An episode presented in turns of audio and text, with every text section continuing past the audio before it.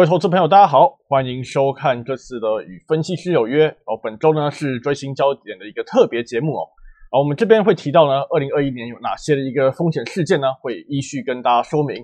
免费版的部分呢，呃，会主要以英国脱欧 OPEC Plus 的一个会议以及中美冲突一个角度为主。完整版的部分呢，将会把二十大风险事件的一个主要完整内容呢呈现给各位。哦，这次呢，我们请到了呃徐一中徐经理呢来跟大家做说明。各位投资朋友，大家好。好的，那我们赶快进入正题哦。啊，首先大家可以看到，这是我们的一个特别节目。这边的一个特别节目，可以看到我们整个封面呢是完全的一个做改动。因为这次呢，我们就是以一个诶比较特别的一个呃事件专题呢作为一个主轴。这次呢，我们会提到像很多事件的一个风险呢，像是有很多像是英国脱欧啦，或是那个中美一个冲突、中澳关系的一个紧张，当然还有大家最目前最关注的新冠肺炎疫情呢，都包含在里面。好，这页我们可以看到，我们将这个二零二一年的一些重要事件的风险呢，以地图的方式呈现给各位哦。红字部分其实就是我们认为最主要的一些事件的一个，可以请大家留意的一些重点啊。这边可以请经理再跟大家说明一下。好，那我们首先是看到美国，那美国我们认为呢，啊，包括几个风险，包括通膨升温、拜登新政，啊，拜登可能会面临弹劾的风险，以及美俄关系的恶化。那在中国部分，包括气牌在第一季会全面的收紧，那三月份的两会政策可能会影响行情的表现。另外，在中美的冲突、债务的风险以及能源车的政策也可能有一些变化。那而在欧洲部分，包括的三月十七号这个荷兰大选，右派势力可能出现消长，以及呢啊，在九月二十六号这边是德国大选，这边梅克尔会交棒。那另外在英国部分啊，那个英国在一月脱欧之后呢，这个冲击还是影响持续的状况，以及在欧元区了，因为整整个经济状况是比较差，那欧央还是有持续宽松的压力。而在全球而言呢，包括在疫情的部分，还是会影响全年的行情的一个关键。另外，包括农场的反声音现象，以及在联合国，包括它的禁核武条约以及气候大会呢，都可能对整体的行情，所有的金融商品或是在啊大众商品都会有一些变化。好，谢谢谢谢经理的一个说明哦。所以基本上可以看出来，哎，这次的一个事件呢，包含像政治面呐、经济面呐，还有一些像是呃跟大众商品有关的事件，其实我们都有整理出来哦，可以请大家多加留意这些部分。而另外一部分呢，我们也从时间轴的部分来跟大家说明说，这些事件可能会从哪个时间点开始会对行情造成一个影响。像第一季呢，我们就认为有像是有英国脱欧的一个冲击会逐渐出来哦。然后中国气牌，因为它一个新的一个制度，国六的一个上上路哦，基本上也会全面的一个收紧。然后还有另外一部分，就是在三月的一个中国两会，而后续呢，像半年的，因为每到半年这个部分呢，OPEC 的一个呃会议也会召开哦，这部分也会影响到有关于那个能源啊，像是氢原油、呃热燃油之类的，他们的一个库存，还有他们一个减产协议一个变化。而在第三季的部分呢，现在大家就可以留意到，像是冬奥取消一个部分哦。除此之外，那个德国总理梅克尔这次也要正式一个离职哦，他的一个接班人之位的一个争执，可能也会影响到欧洲市场一个表现。第四季呢，则会有联合国气候会会议的一些威胁。至于在全年的一些事件方面，啊，经理可以请可以请您跟大家说明一下。好，那当然啊，我们认为把这些列出来，就是会贯穿全年度，可能啊都会呃时间点不一定在什么时候，但是都是可能发生会影响行情的部分。那我们把较重要的，包括在疫情部分，我想在延续去年状况。那目前当然疫苗有些进展，这边呢，呃，近期的一些全球的确诊有一些放缓状况。那如果整个疫情可以控制，当然对整体的经济或是股市或是行情波动都是有帮助的。另外呢，包括拜登呢，目前是取得完全执政，他的新政策的推动，包括一点九兆美元的纾困方案的推出，都是有利于整个股市的获得支撑。那另外在啊，拜登上任之后，中美冲突会不会有些缓和？等一下我们也会做比较深入的分析。哦，所以看起来这这二零二一年算是一个全球复苏年哦，但整体来看，我们似乎还是有很多事情要值得留意和注意的一个部分。好，那我们赶快开始哈。那么首先第一个部分呢，还是讲从脱开始讲起哦。脱其实大家应该呃这几年都不陌生了，二零一六年炒到现在，好不容易在去年呢，终于有一个结果，对不对？是对新闻其实大家都有知道，终于在去年圣诞节之后谈成一定程度的一个贸易协议。只不过呢，我们就有点担心，说像这样的一个协议到底对英国是不是有利？所以我们认为呢，这部分还是要留意，像是富时一百指数、英镑还有英国十年债的一个表现。而我们可以看到，就是说脱欧目前是是可能会带来一些冲击哦，特别是对于英国一个部分。这个不，目前我们整理的像是呃欧盟执委会啊，它有整理出一张表，就说最新的一个英国它是否要付出一些呃代价来做出一个脱欧的状况。可以看到，以前英国在身为成员国的部分呢，它其实有很多呃相当一个好处。如果它身为单一市场的成员国一员，那这边也可以看到，像是那个人员自由移动啊、商品贸易，成为成员国都有很多的一个权利都可以享受到。哎，但就像你自从离开了一个脱正正式离开脱过渡期也结束的一个状况之下，那看起来似乎很多权利都已经没有了。事实上，这次的一个签署一个脱欧的一个小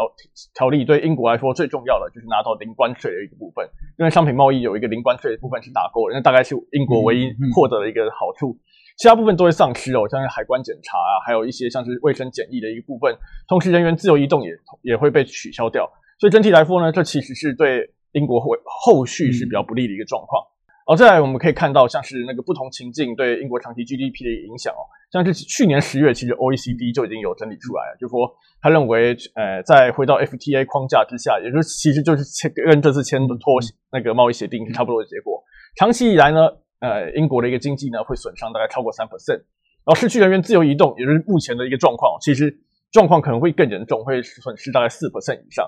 然后我们可以看看，在近年来，呃。呃，富时一百的一个走势，其实我们跟像是呃小 S M P 啊、纳斯达克、小 DAX 和 c a f o r t y 来比较，啊，富时一百的一个呃涨势呢，其实相对是比较落后。这其实就已经隐含到脱欧的一个整体环境呢，对于说英国的一些相关金融商品，其实有相当不利的一个因素存在哈。所以整体来看，我们可能还是要留意，说小心说，在一个英国脱欧的一个协议就其实是签署了，还有避免的最最坏的状况，可是还是要留意说接下来。对于经济的一个负面影响，是否还会持续影响到富时一百、英镑还有英债的一个走势？是还是？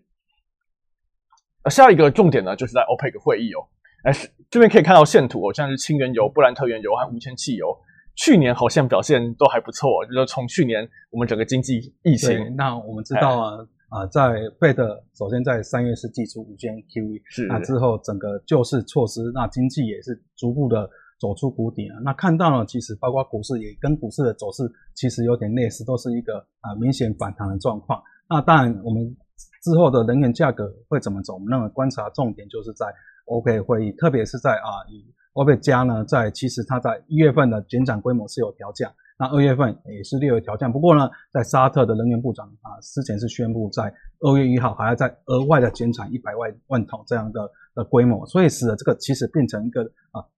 减产的规模反而是扩大了，所以也推升近期的油价的表现。那整个减产呢，我们认为在六月的欧佩会议，这个这个因为是一个半年度会议，就可能会决定这个下半年油市啊会怎么走，就是一个蛮关键的会议了。哦，所以看起来欧佩克会议还是很重要，不要说是那个目前经济复苏了就忽略掉这一块。而这边我们可以看一下目前有关于产量和油的一个状况。那经理可以请。跟大家说明一下，当然油是产量啊，就是一个供需的状况了。那供给增加，当然油价就会承压。那减产的状况就会帮助油价的反弹。那那我们看到的，为什么看到六月的欧佩会议？那如果相对于啊去年十二月来说呢，其实呢是它的呃减产的幅度是从七百七十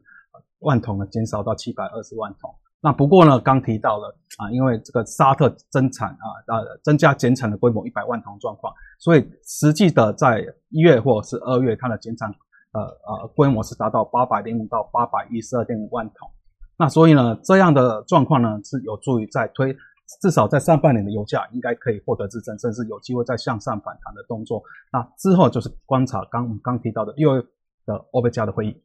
哦，所以各位要注意哦，就是六月的会议很重要哦。那这样我们可以看一下现在的状况，似乎也在期待原油市场一个供不应求嘛。因为整体来说，二零二一年就是一个复苏年，我们期待需求一个回温。对，那当然我们对近期啊啊，等下也会提到疫情跟疫苗部分。那因为疫苗其实看起来有发挥一些效果了，所以整体来看，第一季或是第二季这个经济啊，甚至全年的啊，主要像像那个 OECD 预估都有大概四 percent 全球这样的成长的话啊，看起来呢整个油市也因为。呃，这个经济带动会有一些反弹。那整体的第一季呢，我们认为是一个供不应求，每日大概一百二十万桶的状况。那整个供不应求，但是但对油市或是能源价格、轻油价格都是有帮助的。好，所以整体来看，油价似乎还是可以值得期待的一部分，大家可以多加留意哈。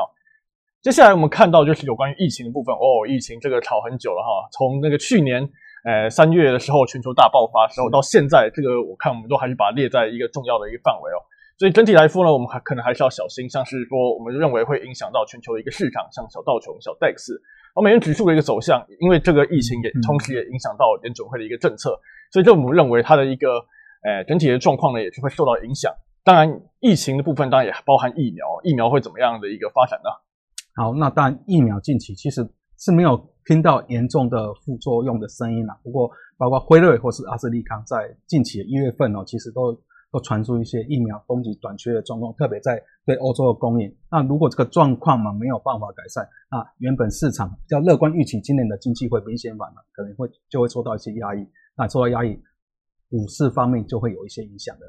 哦，所以这部分疫苗就很重要哦。说到疫苗，我们就来看看下一页。下面我们就可以看到，像是全球单日的一个确诊哦，现在已经单日确诊似乎有所下降的。好，那我们看到啊，左图呢，其实整个啊全球的施打疫苗人数目前是超过五千万人这样的水准，呈现一个攀升。那也因为这样的的关系呢，我们看到在以一月来说呢，第一周平均的单日的新增的确诊是六七万人，那目前的近一周是降到。接近六十万人左右水准，所以看起来这个疫苗施打的确对疫情的控制是有所帮助的。那当然，以接种的状况呢，那目前全球还是以色列最高，平均每百人有五十六点三人这样的水准。那美国大概是九点四人，那其实这个是排名第五。哦，那这样的部分是不是可以值得期待嘛？各个国家的一个呃疫苗接种率呢，开始有逐渐上升的一个迹象。那至于现在的一个疫苗呢，似乎有好几种哦，像是辉瑞啊，还有。Moderna 还有牛津大学阿斯特利康所研发的疫苗，这些疫苗究竟有什么样的一个不同？啊，当然啊啊，但有效性来说是以辉瑞跟 Moderna 这边比较好，有九十五 percent，那阿斯利康是比较低，是七十 percent。但以他们一般来说都这个这三个主要的市场或是欧美国家认同的这个疫苗，大概都要四打两剂的状况。那以二零二一的预估产量哈，那辉瑞是二十亿剂，那 Moderna 是六到十一剂，那阿斯利康是三十。预计最多，不过呢，包括辉瑞这两个啊产量含的比较高的公司呢，在第一季都出现一些供给短缺的状况。那像辉瑞就是因为啊，它是表示呢，因为比利时工厂翻新了，所以这个对欧洲这个出货进度要延后一个月。那阿斯利康也是因为这个比利时工厂啊，第一季的给予欧盟的数量会减少六成。那但美国相对来说是影响是比较少。那川普在卸任前也是签署这个命令的，就是说啊，在疫苗要优先供应给美国人。那我们知道辉瑞是美国公司，Moderna 也是美国公司，所以相对来说，美国受影响就是比较小。那欧洲会比较大一些。那之后呢，这个疫苗在第二季之后能不能啊回复它原本预定的供给量，就会影响之后的疫情的控制。哦，所以刚刚经理也提到，疫苗的一个预估产量还有供给的一个部分呢，将对经济造成一个比较明确的一个影响。我们也希望台湾能赶快拿到疫苗啊，这样我们可以赶早点解除封锁，这样会比较安心一点。所以接下来部分呢，我们就要留意到有关于拜登新政的一个部分啊。拜登终终于在今年顺利的一个继任了啊，终于说不会再有一些政治上的不稳定因素。我们认为呢，这部分呢，当然会影响比较是像是小道球、美元和美债的一个行情。至于拜登会推出什么样的一个政策？当然，他啊啊，近期啊最市场最关注的就是纾困了，一点九兆美元这个新一轮的纾困。那但市场会担心加税会不会加税？那这边其实我们认为加税是比较困难，特别在疫情目前还是严峻的状况。那整体而言，对股市、美股而言都是比较偏多的看待。哦，所以整体来说，我们应该还是以纾困还有一个加税一个状况为主哦。整体来看呢，这次似乎拜登是取得一个蛮顺利的一个优势哈，因为他取得一个完全执政的一个状况。那我们在知道，在今年的一月五号，那时候乔治亚州的参议员是举行一个决选，那结果啊，原本市场是预计。民主党跟共和党是各一席，结果全部都有两席都是由民主党拿下来。那这样的状况呢，就各五十席的情况。那依据美国宪法呢，副总统就是会参议院的院长啊。那如果投票打平，那之后现在的副总统贺锦丽就是可以投下关键的一票，所以变成民主党或是拜登已经是一个完全执政的状况了。那完全执政呢，就有利于他的后续的政策推动。所以我们看到了，那因为在啊。我们知道十二月的非农数据是不好的，所以他在那时候就说要加码数兆美元的纾困。那之后在一月十四号也公布这个所谓的一点九兆美元的新一轮的纾困的内容。那这边重点呢，包括美元的纾困金原本呢啊是六百美元，要提高到两千美元。那四月补助是从每周的三百美元提高到四百美元。那另外最低薪资也是从七点二五美元呢，这是实现的部分提高到十五美元。所以整体的内容哈都是有，如果真的推动这一点九兆元的规模，的确对市场的帮助或是对股市帮助都是蛮大的。那虽然说有一些民主党内还是有一些不同声音的，不过我们认为经过协调，也许金额的或是项目会有一些调整，但是最后应该过关几率比较大。哎，所以整体来说，完全执政就是它优势所在哦，看起来像是这样子啊。基本上一点九兆似乎是可以过关的哈，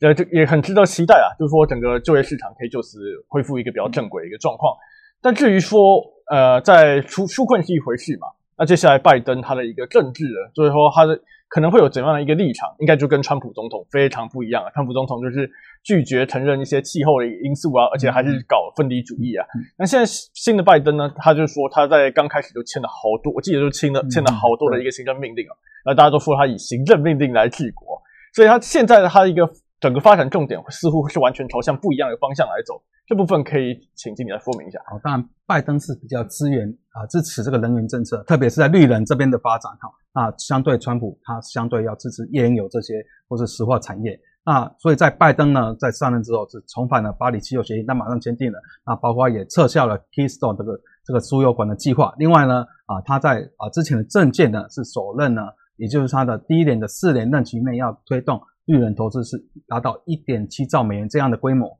那未来会停止页岩油的新开采项目，而在长期的目标，包括在二零三五年之前要要发电零碳，那另外在二零五零年之前要达到百分之百的绿能经济的状况，而在市场当然最担心的就是加税了，那当然你川普税改是把它调到二十一 percent，这是在企业税率的部分，啊，拜登是主张加到。二十八 percent，那我们知道，其实呢，啊，整个美国的经济还是受到疫情的影响，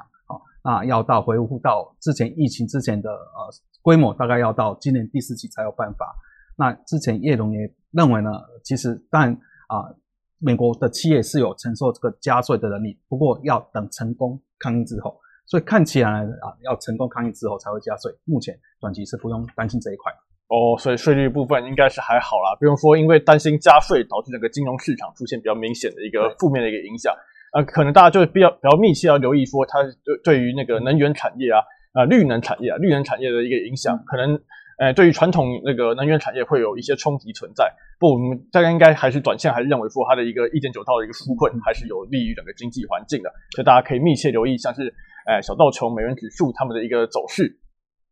接下来我们又回到哦一个老问题哦，哎，中美冲突，我想去年应该就做过了啦。哎，去年我们就有提到像是美中冲突一个影响，今年比较特别啊，因为现在已经换美国总统换人当了，所以冲突的一个角度呢，可能就会稍微比较不同。哦，这次我们认为呢，影响比较大的像是 A 五十跟人民币，哎，美国的商品我们觉得还好，因为基本上，哎，美中冲突的的角度来看，都是美国比较占优势，美国拳头比较大嘛，大家都是一清二楚。所以这部分我们就来看看。哎，有关于现在美中冲突进展到一个怎么样一个新的阶段啊？首先在啊，这个是我们看到已经离任的那位总统啊，已经离任了。但即使是这个样子，他下也不能阻碍他下台前搞事啊。他在下台之前呢，其实就已经再度对一些中国企业出手，然后并且他还有说过，今年十一月十一日以前呢，他要让美国投资人把一些呃中国概念股的一些清单把它给出清掉。是这件事其实是比过去还要严格，就是说。他认为说，你以前是不准你买啊，不准你买这些中概股。他现在是连你你持有都不准的，你通通都要把它出掉。所以这个可能要留意说，哎，今年下半年是不是对于中期呃中国的一些股市会有一定程度一个影响？然后整体来说，像这样的一个制裁，拜登政府会不会有所那个减缓？就如果担大家担心说，哎，换了一个新的总统啊，是不是又开始跟中国骂起起来？啊，其实我们认为呢，应该是还好啊，因为其实现在。对中国的一个强硬呢，应该已经慢慢变成一个呃美国的共内部的一个共识样子。就就我们看到一些啊，拜登的主张，或是他的国务卿布林肯主张，其实对中国的态度啊，都是比较还是至少在讲话方面都还是比较强硬的。包括呢啊，在税率方面，这个关关税的部分也短期也不会考虑调降。另外，在中国科技业的限制还是在。那另外，包括对新疆、香港、西藏问题态度也是比较批评、比较强硬的状况。那所以我们看起来，至少美国近期的重点还是在它的经济，在它的疫情的控制部分，那不会对中国有进一步的呃呃制裁啊，或是一些啊冲突的出现。那不过要具体的改善，也是短期来看呢，也是比较不容易。对，所以这部分我们就请大家要特别留意到美中关系后续的一个发展哦。至至少目前我们认为应该会维持比较温和一个情形，但要小心哦，就说若是。呃贸易战又重新启动的话，这边我就把过去呃在美中贸易战时期人民币的走势列出来，可以看到底下那张图，就说在二零一八到二零一九年呢，人民币是呈现一个明显的一个贬值哦，那基本上就是中国它特定啊，它特意利用那个人民币的贬值来规避那个贸易战的影响，当然这一度被让它被打成一个汇率操纵国，大家也都知道，所以这部分就要特别留意。现在尽管人民币这么强。只要美中冲突又再度起来，中国不排除会再度去操纵这个汇率的一个情况。是好，那以上呢这几点呢，就是有关于我们这次呃要跟各位所讲一些重点的一个一个部分。那如果完整版的部分呢，可以请大家就可以特别留意，我们会将二十大一个风险事件的完整性的一个揭露。最后呢，可以还是要跟大家说一下我们的一个研故最前线哦，这里面有很多一个呃很有价值的一个节目，包含我们现在所讲的一个追星焦点，除此之外还有名家开讲及季度导航。税的一个部分呢，则是有 R 的黄金十小时，还有 Python 程序交易的部分。而这边的一些内容呢，基本上全部都是免费的哦，通通免费，所以就欢迎大家按赞、订阅和分享。好，以上是今天的呃追星焦点特别版哦，祝各位交易顺利，谢谢。